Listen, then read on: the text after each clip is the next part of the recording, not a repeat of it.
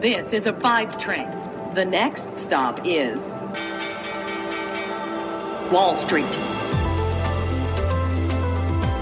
Hallo zu euch nach Deutschland und herzlich willkommen zu Wall Street Daily, dem unabhängigen Podcast für Investoren. Ich bin Sophie Schimanski und los geht's mit dem US-Handelsmorgen.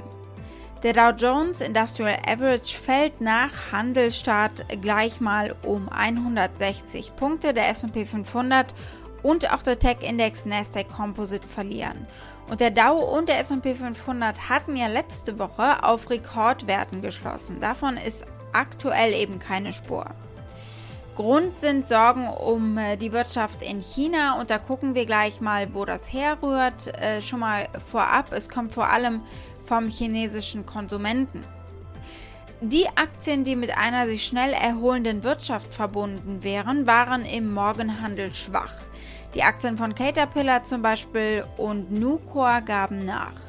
Runter geht es hier insgesamt gerade, auch angesichts der wachsenden Unterstützung innerhalb der Notenbank, vielleicht schon im September eine Drosselung ihrer Anleihenkäufe anzukündigen und etwa einen Monat später mit der Reduzierung der Käufe tatsächlich zu beginnen. Wir schauen da heute mal drauf, wer das da sagt.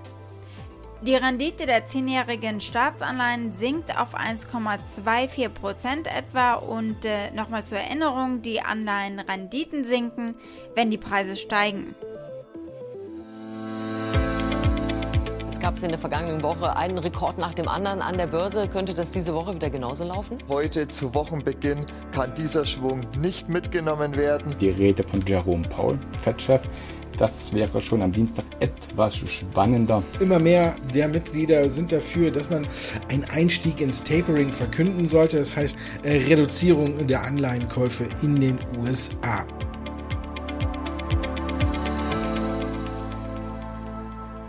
Wir werfen einen Blick auf die Termine dieser Woche heute als allererstes. Und dann gucken wir auf die Notenbank, denn in Interviews mit Fettbeamten zeichnet sich ein Trend ab und vielleicht auch eine Trendwende. Wir erwarten diese Woche jede Menge Quartalszahlen von Einzelhändlern und schauen vorab mal auf die Prognosen. Nicht unbedingt auf die zu den einzelnen Unternehmen, sondern insgesamt auf den US-Konsumenten gerade und äh, auf den Markt für diese Unternehmen. Wie stehen sie eigentlich da? Wir werfen einen kurzen Blick auf den Einzelhandel in China. Und dann gucken wir auf Tesla und äh, was mit ihrem Autopiloten äh, schiefläuft und was da gerade los ist. Die Aktie des Tages ist die von Akasol. Der Batteriehersteller eröffnet ja heute mit dem Bundeswirtschaftsministerium eine Gigafactory in Darmstadt. Soweit die wichtigsten Themen der heutigen Ausgabe. Als Pioneer hört ihr die kompletten Folgen in unserer neuen App oder auf unserer Website thepioneer.de. Wenn ihr noch kein Pioneer seid, könnt ihr euch da direkt anmelden. Damit unterstützt ihr unabhängigen Journalismus und ihr haltet unsere Angebote werbefrei.